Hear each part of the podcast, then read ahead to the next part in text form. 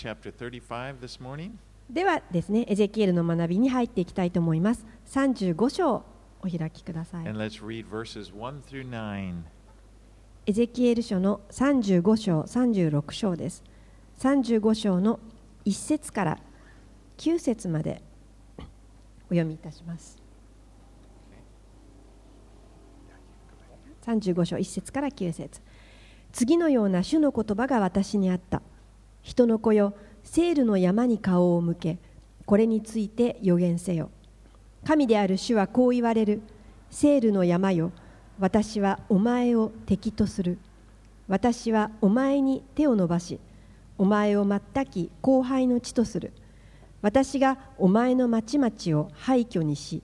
お前を荒れ果てさせるとき、お前は私が主であることを知る。お前はいつまでも敵意を抱き、イスラエル人の災難の時、すなわち彼らの最後の刑罰の時、彼らを剣の力に引き渡した。それゆえ、神である主の言葉、私は生きている。私は必ずお前を血に渡す。血はお前を追う。お前は血を憎むことがなかった。だから血がお前を追いかける。私はセールの山を全くの廃墟とし、そこから人の往来を断つ。私はその山々を刺し殺されたもので満たし、お前の丘、谷、すべての谷川に、剣で刺し殺された者たちが倒れる。私はお前を永遠に荒れ果てさせる。お前の町々には住む者がいなくなる。その時お前たちは私が主であることを知る。Mount Seir was a central mountain in Edom,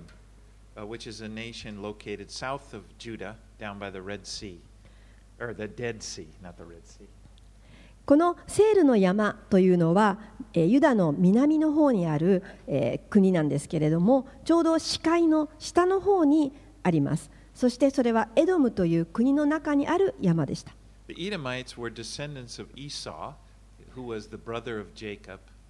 このエドム人というのはヤコブの兄弟エサウの子孫でした。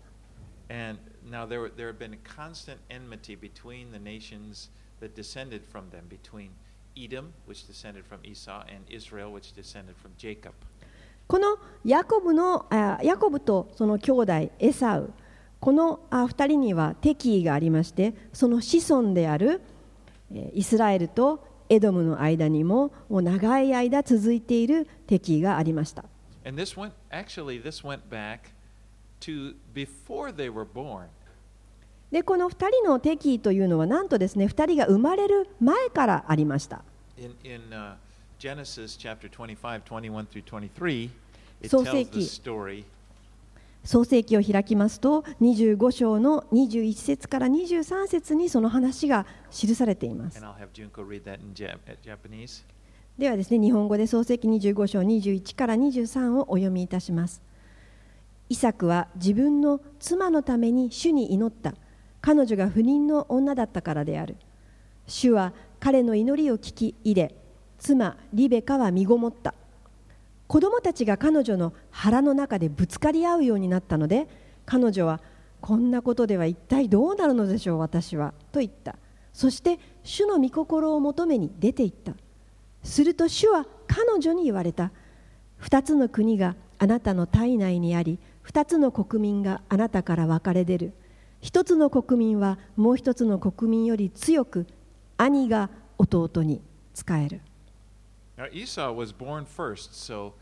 he was the older of the twins. でこの双子のうちエサウが先に生まれましたのでエサウが長男になりました。And the oldest was entitled to special で、この長男というのは、長子の相続を得る権利を持っていました。で、これはですね、あのまあ生徳権というものです。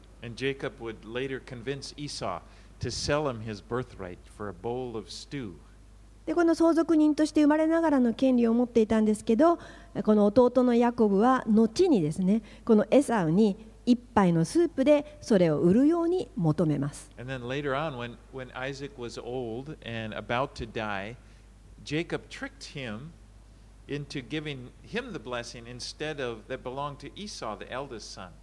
そして、え、しばらく経ってこの父親のイサクが、まあ、年を取ってこの死を迎える時にこの弟のヤコブはこのお父さんのイサクを騙してそして、え、お父さんが長男であるエサウに、えー祝福を与えようとしていたそれを、えー手にしてしまいます.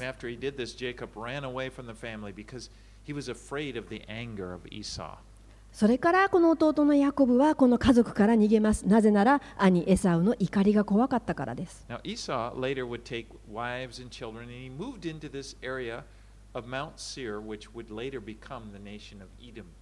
この兄エサウはですね家族を連れて、えー逃げていったんですけれどもそこの土地がこのセールの山ですね後にエドムと呼ばれるようになりました And Jacob, you remember, he would go down with his family, he would take them down into Egypt, and where they would be for, um, for, for hundreds of years until they came out of Egypt, until Moses brought them out of Egypt and, and uh, toward the promised land. でこの弟のヤコブの方はあの皆さんご存知のように後にですねあの自分の子供に連れられてエジプトへ移り住みますそしてこのヤコブの子供たちは、えー大きなイスラエルの民へとなりましたそして、えー何百年も後にこのモーセが今度はエジプトからこのイスラエルの民を約束の地へと連れ出そうとします And when Moses was bringing them into the promised land, they wanted to pass through Edom. But the Edomites said, No way. でモーセはですねこの約束の地に向かうときにこのエドムの領土を通過させてくださいとお願いするんですけどエドムは冗談じゃないと断ります。この両国間の間にはもう常にですね、えー、剣を、えー、敵意が続いていたわけです。Now, in verse 5, you cherished perpetual enmity and gave over the people of Israel to the power of the sword at the time of their calamity. ですね、ここの5節のところで、えー神はだからこのエドムを裁くんだという理由を言われていますお前はいつまでも敵意を抱きイスラエル人の災難の時すなわち彼らの最後の刑罰の時彼らを剣の力に引き渡したと When the Babylonians conquered Judah, many of the Jews tried to escape by running south into Edom, but the Edomites just gave them up to the Babylonians. このバビロニア帝国がエルサレムを南ユダを襲った時にですね多くのユダヤ人たちがこの南のエドムの地の方へ逃げていきました。しかしですねこのエドム人たちは助けるどころか彼らをバビロニア人の剣へと引き渡したのです。Now,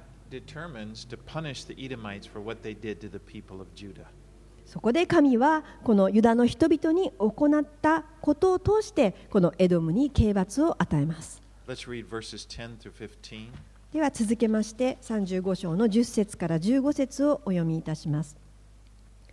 お前はこれら2つの民2つの国は我々のものだ。我々はそれを占領しようと言った。しかしそこには主がいたのである。それゆえ神である主の言葉私は生きている私は必ずお前を罰する。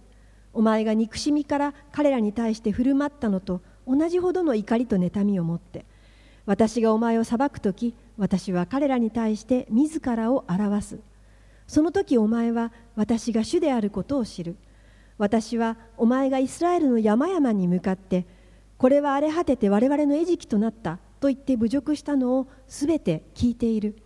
お前たちは私に向かって豪語し私に向かって言葉を重ねたが私はそれを聞いている。神である主はこう言う。全地が喜ぶほどに私はお前を荒れ果てさせる。お前はイスラエルの家の譲りの地が荒れ果てたことを喜んだが私はお前に同じようにする。セールの山よ。お前は荒れ果てエドム全体もそうなる。その時彼らは私が主であることを知る。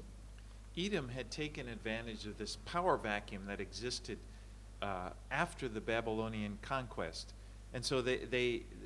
they tried to take advantage and, and take over some of the land that Judah had been occupied by Judah and Israel. この、えーバビロニア帝国によって、えーユダとイえーイスラエルがあこう窮地に瀕してこう政権を取られていた時にエドムはですねこの窮地に便乗しましてそしてこのイスラエルとユダの国を占領しようとしました。10,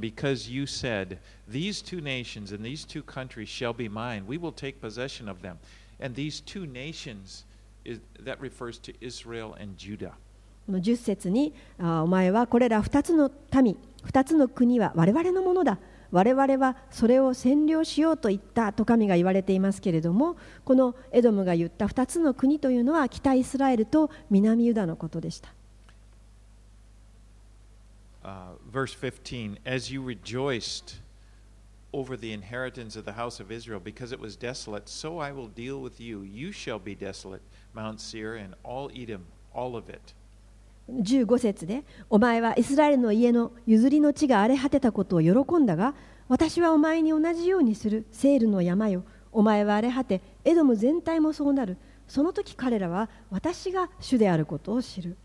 So after the Babylonians destroyed their kingdom, the Edomites, uh, the kingdom of Edom, the Edomites were kind of pushed out of the area and they settled, they, they went into an area south, in the south of Judah.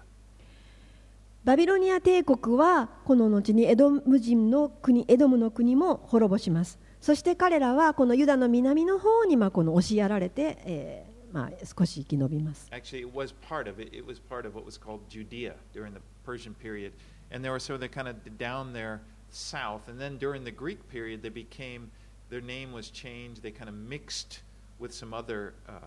uh, nomadic tribes and they became the Edomians. まあ、その後ですねこのペルシャの王国の時代が来ましてこのエドムの人たちはこの、まあ、南の方にユダの南の方に住んでいたんですけれども、まあ、後に今度はギリシャの、えー時代になりますと彼らはもっともっとこの押されて、まあ、ちょっといろいろなユダヤ人とこう、えー混ざり合ってイドマヤ人と呼ばれるようになりました。So Edom was kind of lost and absorbed into this other uh, nation, Edomia. Actually, Herod was part Edomian.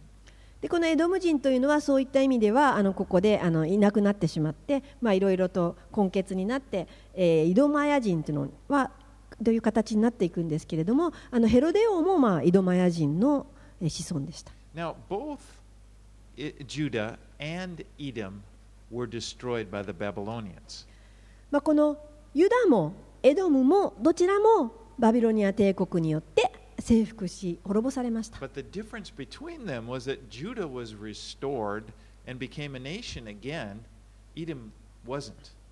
しかしですね、この2つの国の違いは、えー、ユダヤはまた国家として、えー、立て直される日が来ますけれども、エドムはそうはなりませんでした。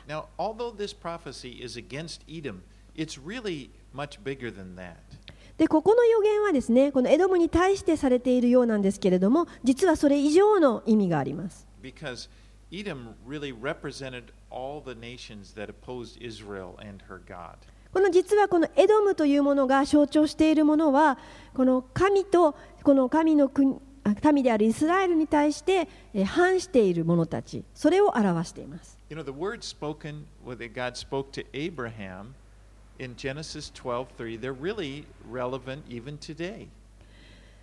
アブラハムがあの語った御言葉というのはこの今でも有効なんです。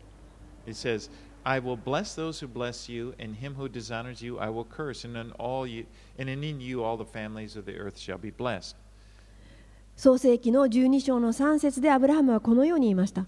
私はあなたを祝福する者を祝福し、あなたを呪う者を呪う。地のすべての部族はあなたによって祝福される。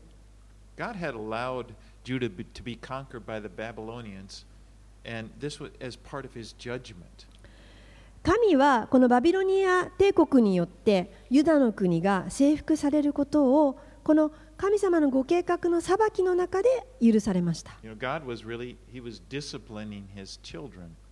神様は子供へのしつけとしてこの罰をユダヤの人々に与えていました。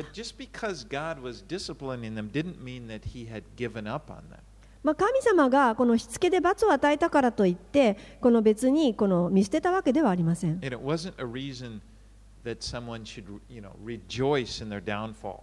だからですね、このユダヤの人々が滅亡していくことを喜んでいいという理由にはならないんです。エドムがやったように。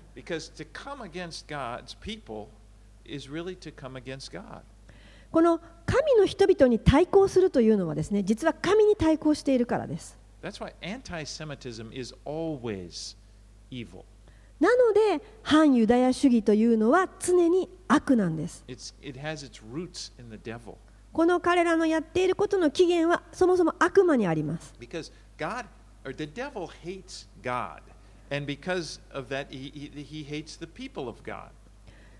悪魔はこの神に属する人々を憎んでいます。なぜなら神を憎んでいるからです。悪魔はあなたを憎んでいます。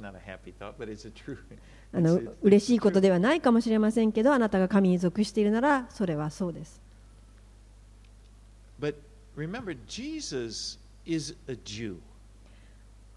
覚えておいてくださいイエス様も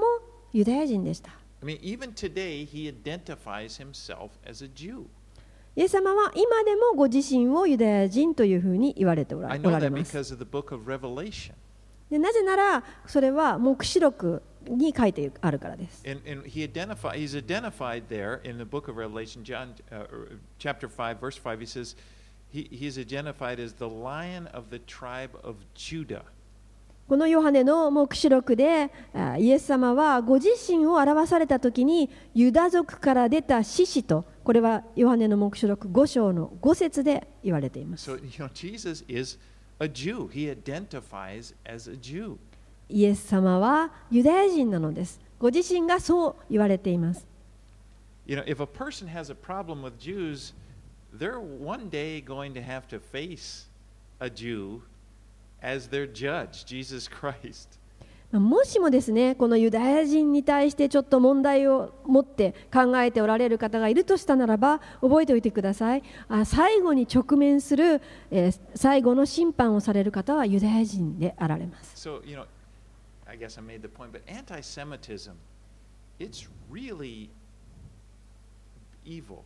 And it will come up. You know, it, it- Christians have been anti Semite. I don't know if they're really Christians, but they, in the name of Christ, they've been anti Semites. まあ、この反ユダヤ主義は悪ですと言いましたけれどもですねクリスチャンの中にもですね、えー反ユダヤ主義というのがあります And if somebody, if you hear somebody like that, even they're Christians, like you, that's an alarm. There's not, they're not right. Anybody that's an anti-Semite is not right with God. まあ、クリスチャンであってもこのいろんな理由をつけて反ユダヤ主義を唱える人がいるかもしれませんけれどもあそれは間違っています Okay. Well, let's move on to chapter 36. Let's read verses 1 through 7. え36章に進みまして1節から7節までお読みいたします人の子よあなたはイスラエルの山々に予言せよイスラエルの山々よ主の言葉を聞け神である主はこう言われる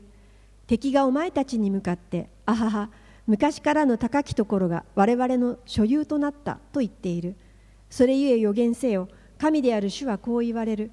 お前たちは周りの民に荒らされ踏みつけられ他の国々の所有とされた。まさにその理由でお前たちは人々の語り草となりそしりの的となった。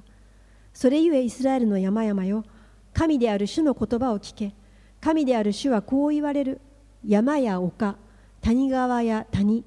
荒れ果てた廃墟また他の周囲の国々にかすめ奪われあざけられて見捨てられた町々に向かって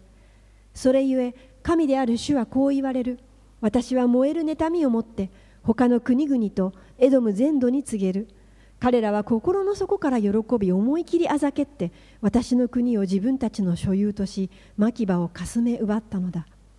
それゆえイスラエルの地について予言し山や丘谷川や谷に向かってこう言え神である主はこう言われる。見よお前たちが国々の侮辱を受けてきたので私は妬みと憤りを持って告げる。それゆえ神である主はこう言われる。私は手を挙げて厳かに誓う。お前たちを取り囲む諸国の民は必ず地辱を負う。Chapter この36章というのは本当に分岐点になります。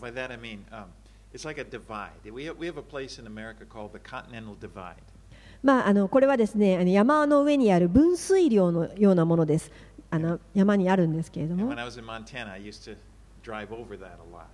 このモンタナに住んでいた頃よくこの山の上をこうドライブしました。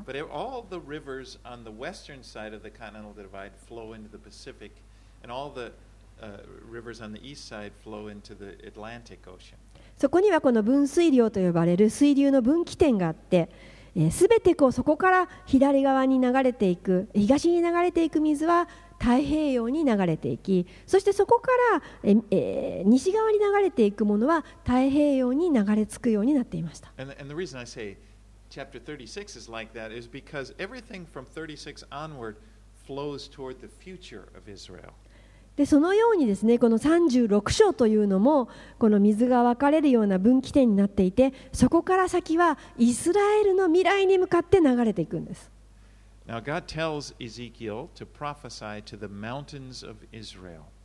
神様はエディキエルにイスラエルの山々に向かって予言せよと言われました。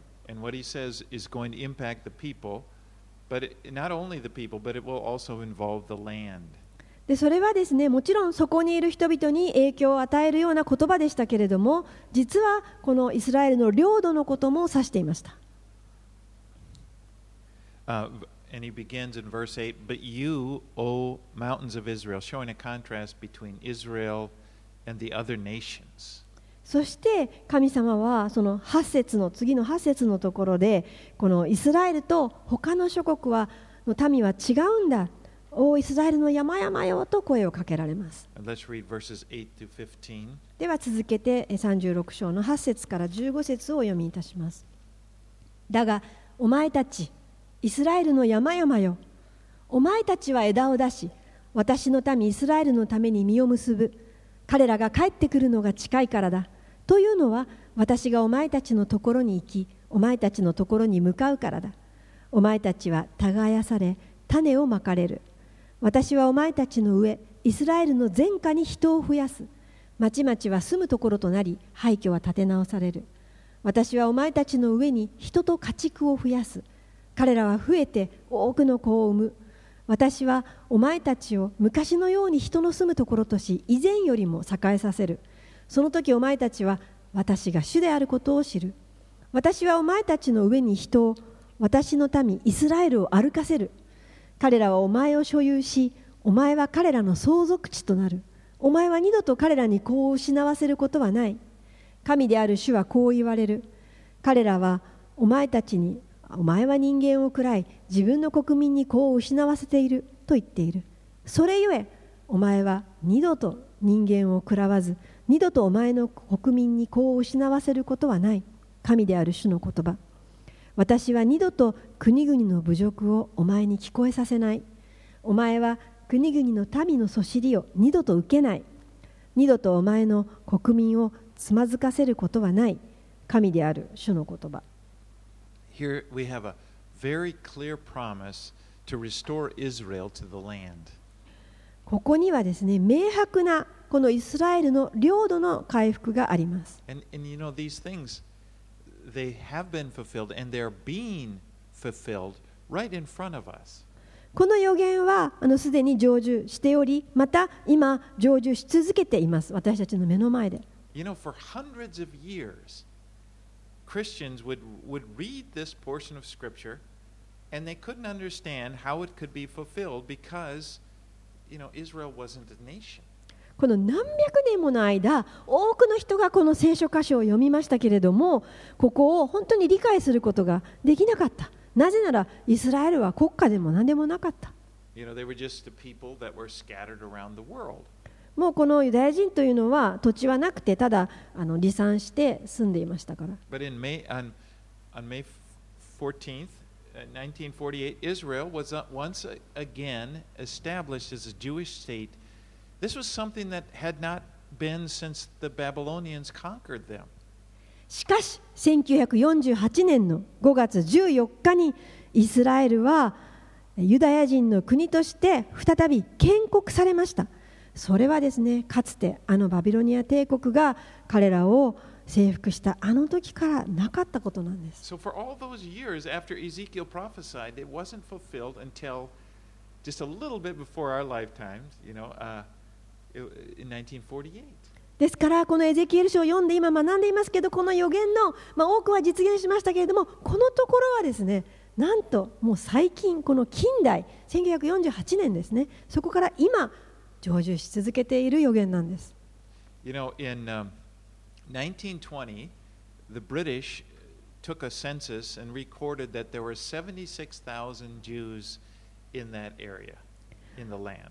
1920年にこのイギリスが、えーユダヤ人の人たちが集まっているあーそのその辺の土地にですねその数をか数えたときにその国税調査で7万6千人が数えられました It- you know, 76,000 kind of scattered around in Palestine, what area called Palestine. でこの7万6千人という人たちは1920年頃はパレスチナと呼ばれるあたりに、まあ、あの生息していました But today there are 6.5 million Jews living there in Israel. しかしですね建国後、今ですねこの650万人の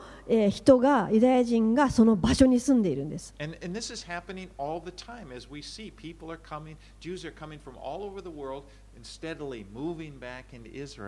そして今もですねなおかつこの多くのユダヤ人がこの移住してきて帰還してきて増え続けていますイスラエルの国に。There, there are 15 million Jews in the world, so soon it will be that half of all the Jews in the world will live in Israel. この世界中にあの離散しているユダヤ人の数というのは1500万人と言われているんですけれどももうすぐにですねその半数以上がイスラエルのところに帰還してくるということになります it's,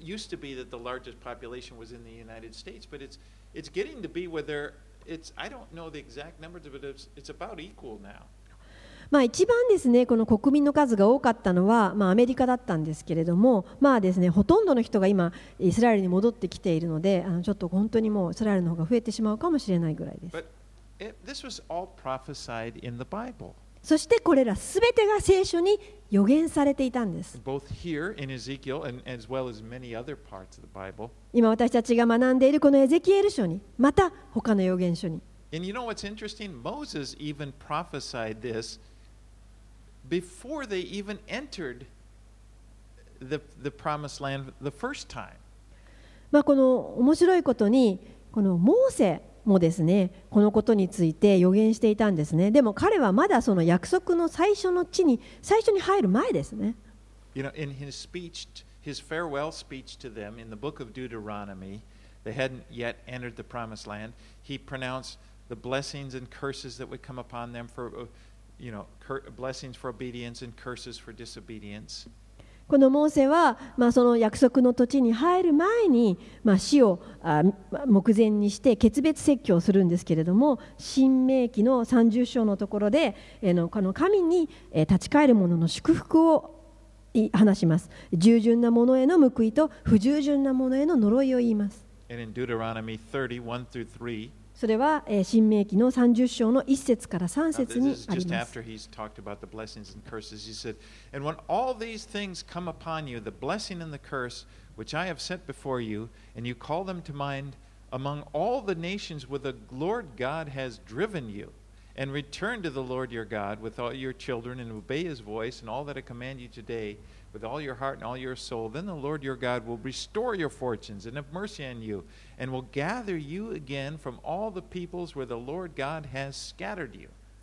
モーセの言葉です30章新明記30章の1から3節私があなたの前に置いた祝福と呪いこれらすべてのことがあなたに望みあなたの神主があなたをそこへ追い散らしたすべての国々の中であなたが我に帰りあなたの神主に立ち返り主が今日あなたに命じる通りにあなたもあなたの子供たちも心を尽くし命を尽くし御声に聞き従うならあなたの神主はあなたを元通りにしあなたを憐れみあなたの神主があなたを散らした先のあらゆる民の中から再びあなたを集められる And then, and then verses 1 through 10 will describe this. で、まあ、1節から10節に進んでですねあのそのことをもっと詳しく彼は話しています。But Isaiah, the prophet, uh, prophesied in Isaiah 11:11. このイザヤという預言者もまたイザヤ書の11章の11節で預言しています。This is an interesting prophecy. これは興味深い予言 In です。that day, the Lord will extend his hand yet a second time. Notice that. Yet a second time to recover the remnant that remains from his people from Assyria, from Egypt, from Pathros, from Cush, Elam, Shinar, Hamath, and from the coastlands of the sea. このイザヤ書11章11節を読みいたします。その必主は再び、これはですね、再びもう一度という意味ですけれども、見てを伸ばし、ご自分の民の残りのものを買い取られる。彼らはアッシリア、エジプト、パテロス、クシュ、エラム、シンヤル、ハマテ、海の島々に残っている者たちである。で彼が再びと言ってるところに注目してください。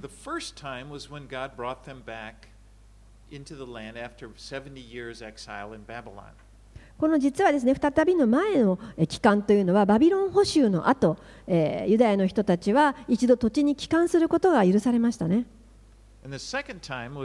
After they were dispersed in 70 AD, when the Romans destroyed Jerusalem,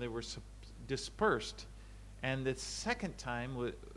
uh, is the regathering. And it's the same, it's what we see now. そしてですね再びというのはあのちょうど今にあたるんですね。なぜなら西暦20年にローマ帝国がエルサレムを没落させてしまったのでユダヤ人はもうずっと離散してし続けていました。なのでこの彼が言っている再びというのはこの今、えーイスラエル人がイスラユダヤにユダヤ人がイスラエルに集まってきている現在近代を指しています。These prophecies here in Ezekiel are also fulfilled in another way. またこの予言はですねあの帰還するということ以外にも満たされ続けています Verses 8 and 9. But you, O mountains of Israel, shall, shall shoot forth your branches and yield your fruit to my people Israel, for they will soon come home. For behold, I am for you, and I will and I will turn to you, and you shall be tilled and sown. 36章の8節9節 だがお前たちイスラエルの山々よ。お前たちは枝を出し私の民イスラエルのために実を結ぶ。彼らが帰ってくるのが近いからだ。というのは私がお前たちのところに行きお前たちのところに向かうからだ。お前たちは耕され種をまかれる。So God pr- promised blessing and renewal of the land. 神様はここでですねこの、えー土地その領土そのもののリニューアルの祝福もされています。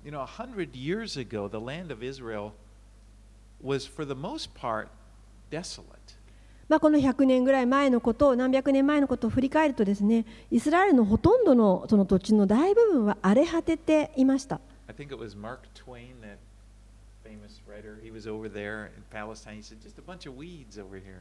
まあ、マーク・トゥインというあの有名な著者がですねパレスチナに行った時にもう本当にまあ雑草すら生えてないぐらいじゃないかと言ったわけです But what we've seen in the 70 years since they've been a nation,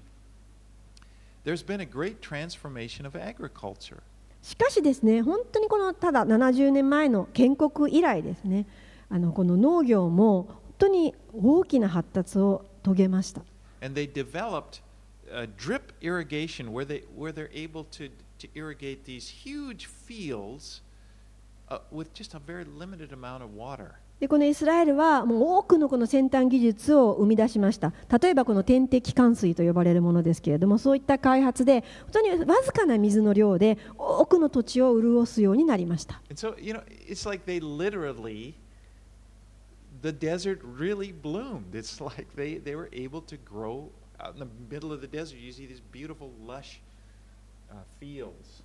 でこれはですね文字通りこの砂漠で荒れ地だったところがこの緑豊かなこの農業地に変わったということです And then they brought in eucalyptus trees from Australia and they planted those where there were swamps because the eucalyptus tree just sucks up the water,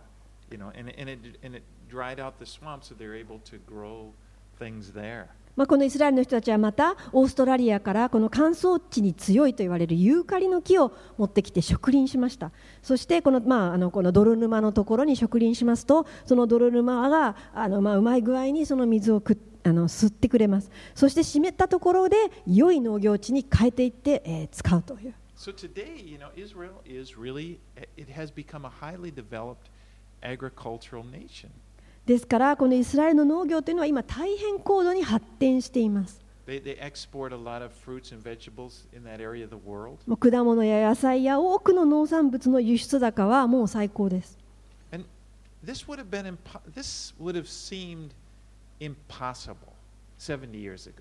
で。あのこのようなことはですねあの建国されたばかりの70年前にはちょっとですねあの考えることもできない不可能なことでした。You know, it's, it's like God blessed the land, just like He said He would. でもですね神様は御言葉の通りに彼らのその土地を祝福しえ身が実ったのです。Let's read 16 through 21. ではえ続けて36章の16節から21節を読みいたします次のような主の言葉が私にあった人の子よイスラエルの家が自分の土地に住んでいた時彼らはその生き方と行いによってその地を汚した。その生き方は私の前では月の触りのある女の汚れのようであった。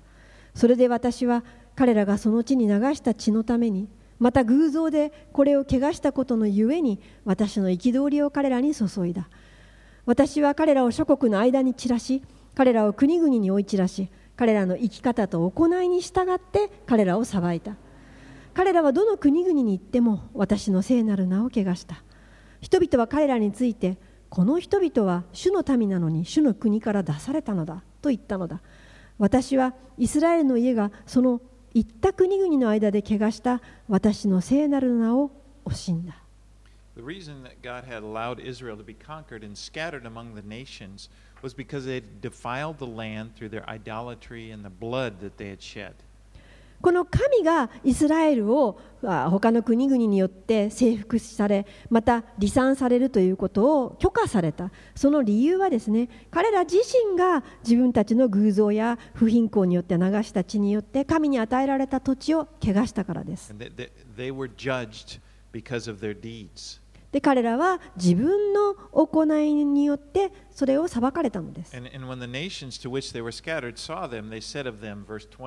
when the nations to which they were scattered saw them, they said of them, verse 20, These are the people of the Lord, and yet they had to go out of this, his land.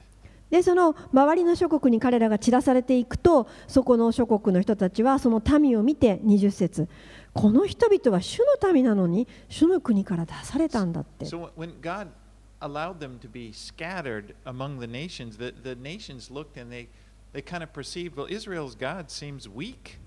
you know, and, and therefore he, he wasn't able to protect them.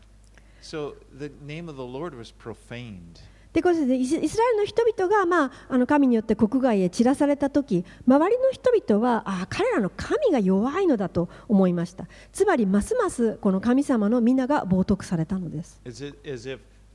God wasn't able to fulfill his promises that he had made to his people.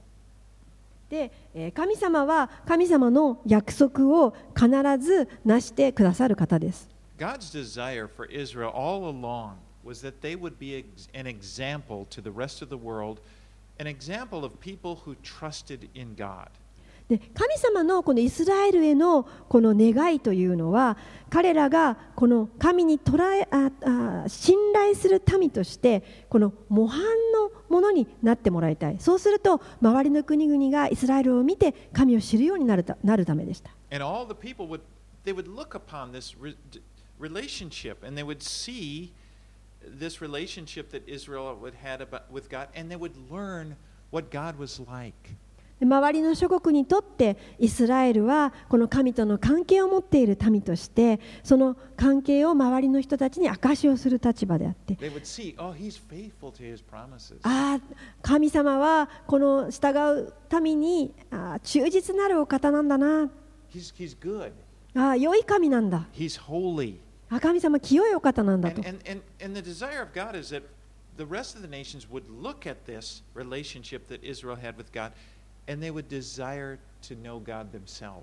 ですからこのイスラエルの民を周りの諸国の人が見たときにこの神を願い神を望みそして神に引き寄せられるそのような模範の民として選ばれました。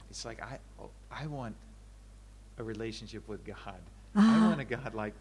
イスラエルの民のように神と交わりたいなと思われるようなあんな神が私にも欲しいと願われるような。Well, let's read 22 through 32. ではえー続きまして36章の22節から32節までお読みいたします。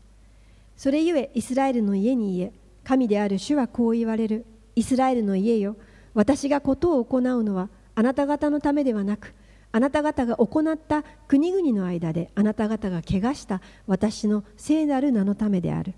私はあなた方が国々の間で怪我した私の大いなる名が聖であることを示す。あなた方が彼らのただ中で怪我した名である。私が彼らの目の前に私があなた方のうちで聖であることを示すとき国々は私が主であることを知る神である主の言葉。私はあなた方を諸国の間から導き出しすべての国々から集めあなた方の地に連れて行く。私が清い水をあなた方の上に振りかけるその時あなた方はすべての汚れから清くなる。私はすべての偶像の汚れからあなた方を清めあなた方に新しい心を与えあなた方のうちに新しい霊を与える。私はあなた方の体から石の心を取り除きあなた方に肉の心を与える。私の霊をあなた方のうちに授けて私の掟に従って歩み私の定めを守り行うようにする。あなた方は私があなた方の先祖に与えた地に住みあなた方は私の民となり私はあなた方の神となる。私はあなた方をすべての汚れから救い穀物を呼び寄せて増やし上をあなた方に送らない。私は木の実と畑の産物を増やす。それであなた方はもう国々の間で飢饉のためにえ地辱を受けることはない。あなた方は自分たちの悪しき生き方と良くなかった思いを思い出し行いを思い出し自分たちの不義と意味嫌うべき技を憎むようになる。私がことを行うのはあなた方のためではない。神である主の言葉。そのことをあなた方は知っていなければならない。イスラエルの家よ恥よ。あなた方の生き方のゆえに恥ずかしめを受けよ Notice the repetition, repetition of this phrase, I will. ここでですね何度も繰り返されるこの私は私は何々をするという言葉を注目してください God is going to do these things. 神がこれらのことをなされます It will be His sovereign act. これは神様の主権のもとになされます He says, This is something I will do. これは私が行うと。22節で私の聖なる名のためであると。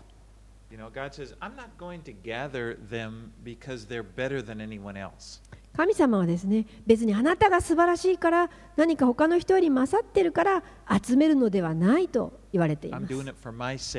この私のためにこれを行うんだと言って。私の清い聖なる名のためであると.そして人々がそれを見て神がおられると And in, in verses 26 through 28, there's this wonderful promise. この、えー36章の26節から28節には素晴らしい約束がされています And I will give you a new heart and a new spirit I will put within you. And I will remove, remove the heart of stone from your flesh and give you a heart of flesh. And I will put my spirit within you and cause you to dwell in my statutes and be careful to obey my rules. You shall dwell in the land I gave to your fathers, and you shall be my people, and I will be your God. 26節から28節あなた方に新しい心を与えあなた方のうちに新しい霊を与える私はあなた方の体から石の心を取り除きあなた方に肉の心を与える 私の霊をあなた方のうちに授けて私の掟に従って歩み私の定めを守り行うようにするあなた方は私があなた方の先祖に与えた地に住みあなた方は私の民となり私はあなた方の神となる So this is a promise. It goes further than just restoring them to the land. This is a promise to spiritually restore them as well. ここの神様の予言の約束というのはただ領土の回復のみならずイスラエルの霊的な回復の予言です.そしてそれはイエス・キリストによって成就されます.これは新しい契約によって成就します I mean, this is uh, th- th- this is something that is a present reality for those who have placed their faith in Jesus Christ これはですね、今、イエス・キリストを主として、また救い主として信じる者のうちには、今、現実にあのされている契約であり、成就されているものです。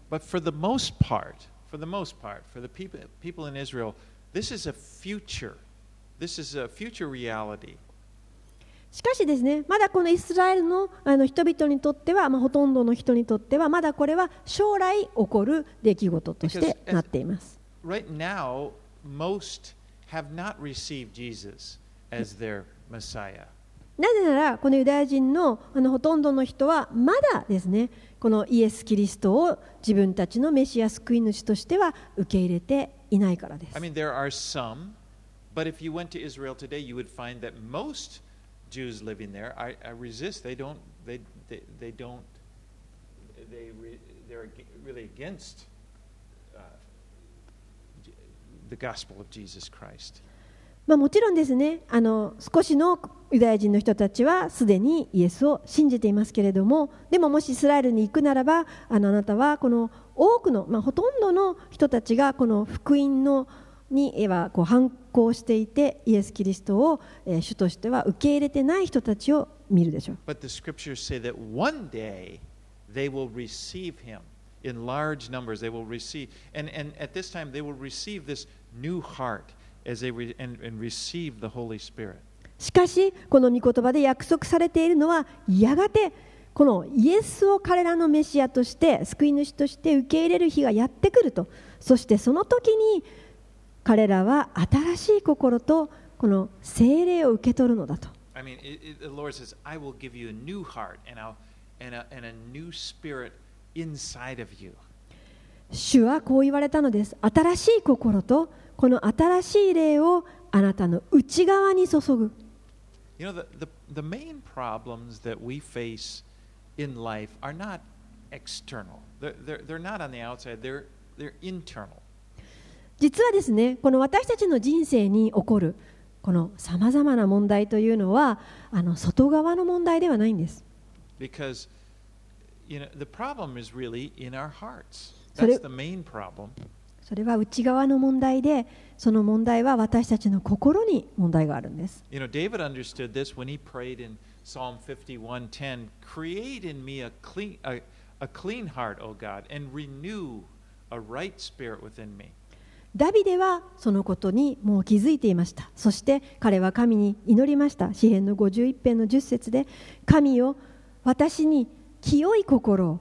作り揺るがない霊を私のうちに新しくしてくださいと祈りました。The main problems that Israel was experiencing they, they weren't mainly political or economic problems. でこのイスラエル自体が経験していた庫の問題抱えていた問題というのも実はですね外側のものではなくて内側でした。彼らの問題は政治的な問題やこの経済的な問題ではなかったんです。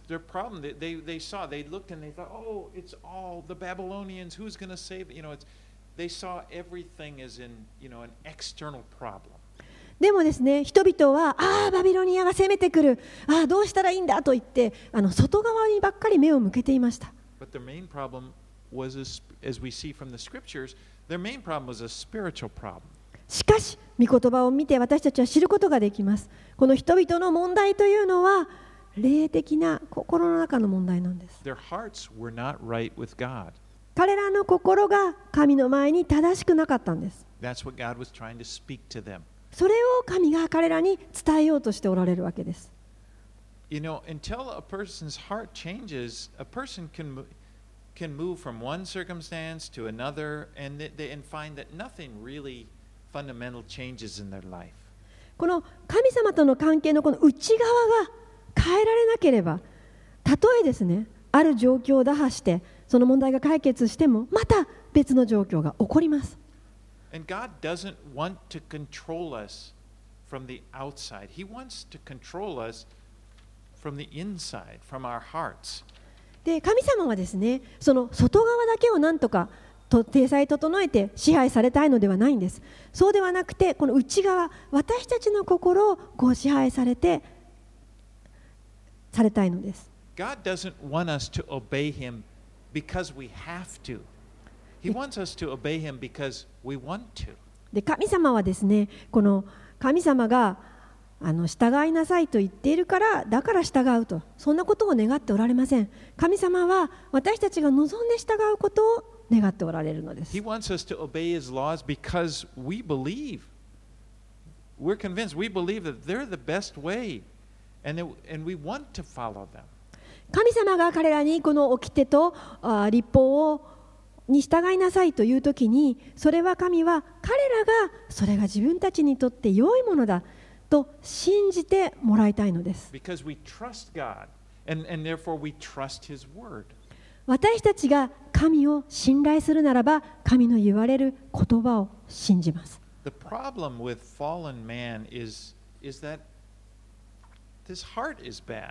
しかしですね、堕落したこの人間の問題というのは、の心が正しくない。そのような場合、私たちは彼は神に自分を捧げたくない。神様は信頼できない。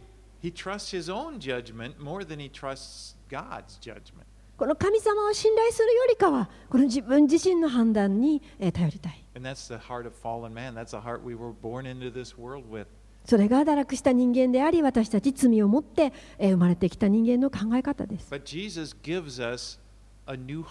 しかし、イエス様は私たちに新しい心をくださいます。で、その新しい心というのは、神を信頼する心を持っています。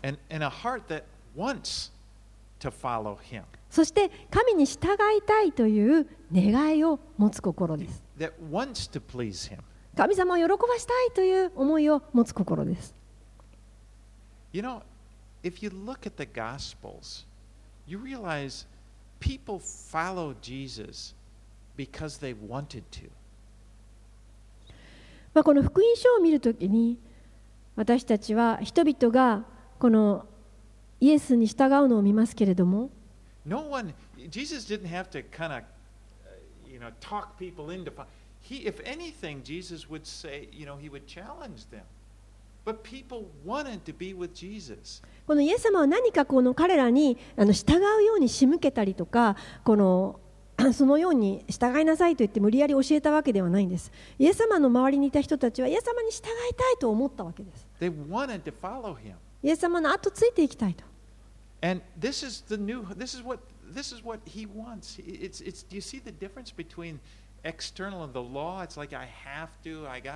Do this. It's it's like what he wants. The new heart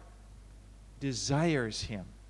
でそれがイエス様の精霊がしてくださることですこの違いがわかるでしょうか？この外側というのは立法ですねそれによって従わなければならないというものではなくてこのイエス様の内側その新しい霊によって従いたいとなるわけです And in verse 27, he says, "I will put my spirit within you." この27節にも、私の霊をあなた方のうちに授けようとあります。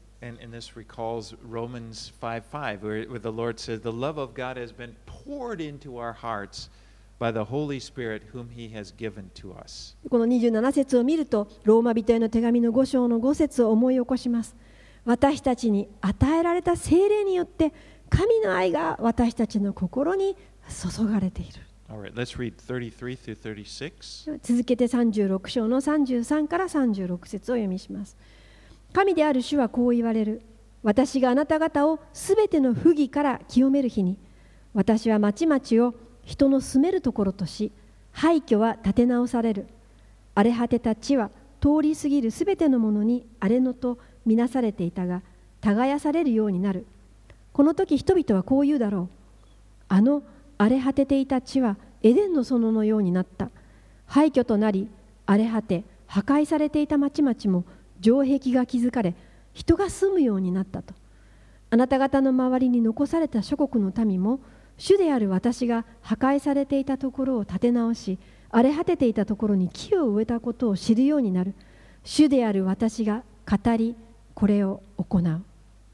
So ultimately, this promise will be fulfilled during the kingdom age when, when Jesus returns and he's received as Messiah.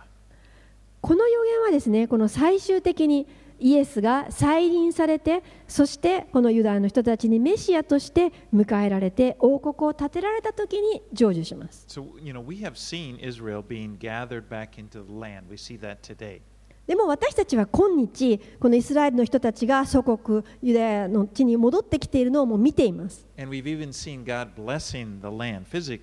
そしてまた私たちは実際に主が、えーこのイスラエルを祝福されているその土地にを祝福しているのも見ています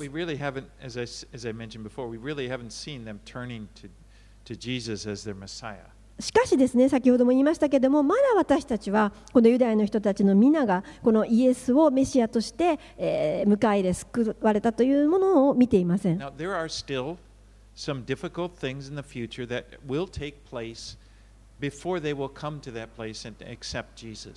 まあですね、これから先、イエスを彼らがあメシアとして受け入れるまでの間には、あのいくつか難しいところを通されることになります。Now, in, next week, we're going to look at the, again, the rebirth, the, bo- the, the valley of the dry bones coming back to life. まあこの来週ですね.私たちは、まあ、そういったところを見ていくんですけれどもこの谷のところにあの枯れ果てた朽ち果てた骨があってそれよみがえるというようなところを読みます But then, right after that, in chapters 38 and 39,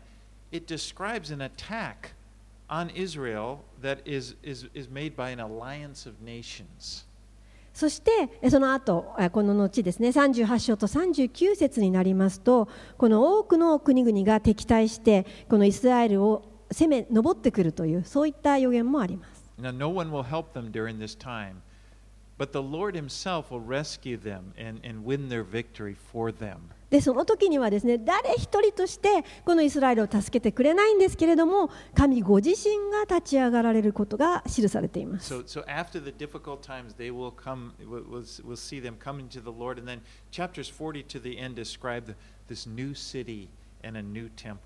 そしてそのような中で人々が主に立ち返る姿が描かれておりそして40章には主が来られて新しい神殿と建てられた新しい町について書かれています。Right, let's finish chapter 36 here, 37 th- through 38. ではですね今日のこの36章の37節38節をお読みして終わりたいと思います。神である主はこう言われる。私はイスラエルの家の求めに応じこのことを彼らのためにする私は人を羊の群れのように増やすちょうど聖なるものとして捧げられる羊の群れのように霊祭の時のエルサレムの羊の群れのように廃墟であった町々を人の群れで満たすその時彼らは私が主であることを知る The Lord will increase the people, and He's going to do it in response to prayer. He says, I will let the house of Israel ask me to do for them to increase their people like a flock.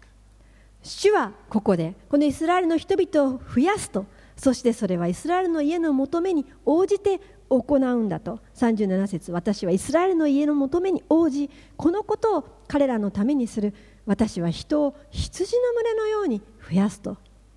You know, prayer is really a wonderful privilege that we are given.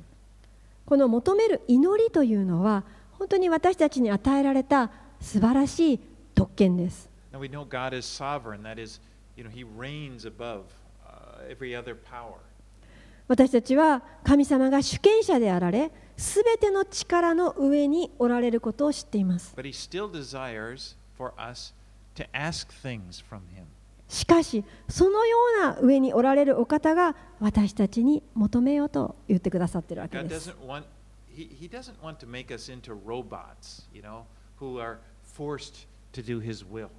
で神様はですね私たちをこのロボットのように作ったわけではありません。この何もかもただ神様の御心のままに動くそういったものに作ったわけではありません。God's way is to first change our hearts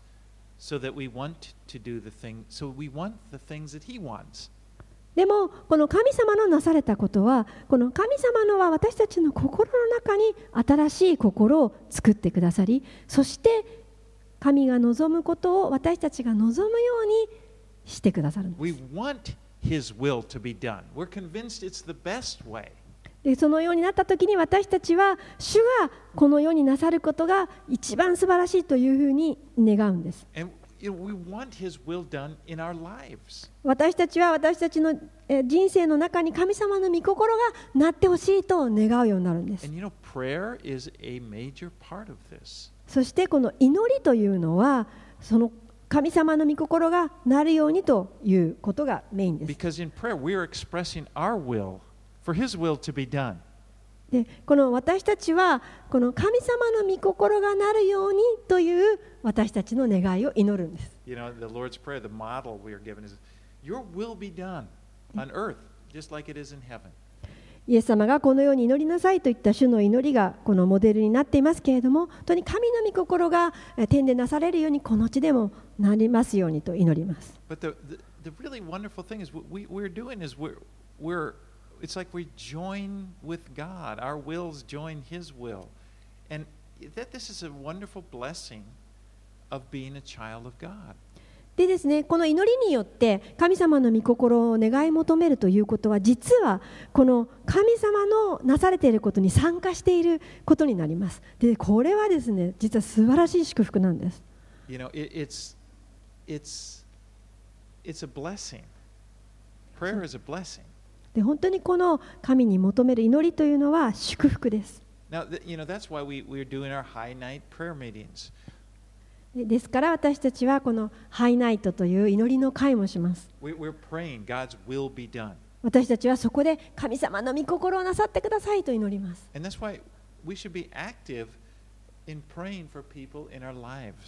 で私たちは私たちに与えられている人々のためにこの祈ることをもとするべきです。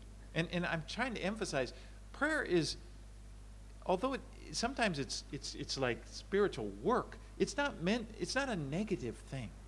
まあ、この祈りというのはこの霊的な働きですけれどもでも決してですねこの何かこのやらなければならないというようなものではありません It's not something you, you have to do because if you don't do it, God is disappointed in you. なんかですねこの祈りっていうのは祈らなきゃいけないとかそういったものではありませんなんか祈らないと神様に喜ばれないからとかそういったものではないんです It's meant, この祈りそのものが祝福与えられている祝福なんです You know, it's, it's really amazing to think that God, who created the universe, would invite us to pray. ちょっと考えてみてください全宇宙を作られた神様が私たちをこの祈りへと求めなさいというところへ招待してくださってるんです。That's, that's. で本当にそれを神様は今なさってくださっています.神様もこの祈りの大切さを何度も何度も強調されました。イエス様も。Said, Ask. イエス様は言われました。求めなさい。そうすれば与えられます You know, I think sometimes, many times, uh, Christians, perhaps, we don't pray because we're afraid that we may become disappointed in God if He doesn't answer the prayer in which I prayed. Like I prayed for them, it didn't happen, now I'm disappointed in God. まあですね、時にですねこの私が思うにクリスチャンの人たちがこう祈らない ことの理由の一つに、まあ、もうもしですねこの私が祈った通りに神様が答えてくださらなかったらちょっとがっかりしてしまうなとか、まあ、そういった恐れもあるんじゃないかなと思います。Or, you know, it, it doesn't, not in the, He didn't answer it in the way I want, we want it. またはですねこの自分が願っていた通りのような回答を得られないとか So, you know, perhaps we just don't ask that much. でですからね、まあ、どちらにしてももうちょっと神様には尋ねない聞かない Get disappointed. But really, Well- that's a shame because in prayer, God is teaching us. Again, it's, it's we're learning His will. And it's as we, we learn to pray in His will. ですねこの落胆したくないからちょっと祈りたくないとそうではなくて祈りというのは神様が願っておられるものなんです神様が、えー祈ってほしいそれは神様の御心がなるように祈ってほしいということ So people, you know, sometimes they, they, they just don't pray because they're afraid of being disappointed. Or many people, I think, immediately feel guilty when the subject of prayer comes up because, yeah, yeah, okay, yeah, yeah, I know I should pray more. I should, I should do that. またはですねこの祈らない人たちのこの理由の一つにはなんか祈りって聞いただけでなんか責められてるような気持ちになる人たちもいますああ分かってます祈んなきゃいけないんですよ分かってます分かってます But you know, again, prayer is a blessing. It's meant to be a blessing. It's a privilege that God has given to us. でもですねもう一度言いますけれどもこの祈りというのはそれは神様が私たちにくれた祝福のプレゼントなんです神様があ私たちにえー祈るようにと与えてくださったものです it's.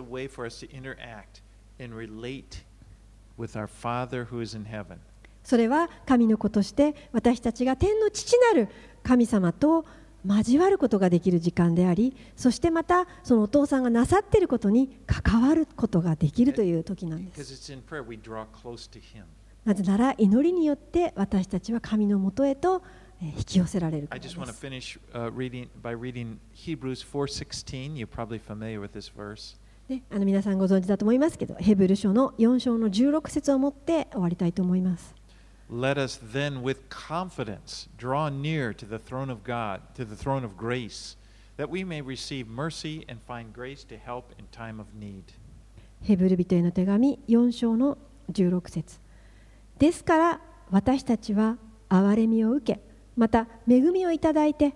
折にかなった助けを受けるために大胆に恵みの御座に近づこうではありませんか right. お祈りします Father, we thank you for this new covenant that you have brought us into in Jesus Christ. 天の父なるえー神様私たちにえーイエス・キリストを通して新しい契約を与えてくださりそこに招いてくださったことをありがとうございます Thank you, God, for the new heart that you have put in us. そして私たちに新しい心を与えてくださっていることをありがとうございます Thank you for your Holy Spirit. あなたの聖霊を感謝します But even as we pray for pray that, perhaps we can remember. We, think of how we can be double-minded しかし私たち人間は本当に双心があるものです and live out of our old way of thinking. そして、えー変えられる前の考え方をして生きていたりもします And so, Lord, we, we want to put that aside and we want to just しかし私たちは神様の前に正しくない思いを横に置き今あなたに与えられた新しい心に与えてください。私はあなたと共に十字架で、えー、死んだということを思い起こさせてください、私はイエス・キリストと共に十字架につけられました。だからもはや私が生きているのではなく私の中にあなたの霊が生きているのですと。And the life that I live right now, I live by faith in the Son of God. 私たちが今生かされているのはイエス・キリストの父なる神様父な子なるイエス・キリストによるのです。Who, who loves me, 主は私たちを愛しておられるその愛のゆえに。who gave himself for me. えー私たちにあなたの命をくださったゆえに今生かされてい Lord, we ます want 主よ私たちはあなたの御心が私たちの人生になるようにと今祈ります。Declare, Lord, 私たちはあなたを信じ信頼します。あなたの御心が我々の上になりますように。イエス様の皆によって祈ります。アーメン。アーメン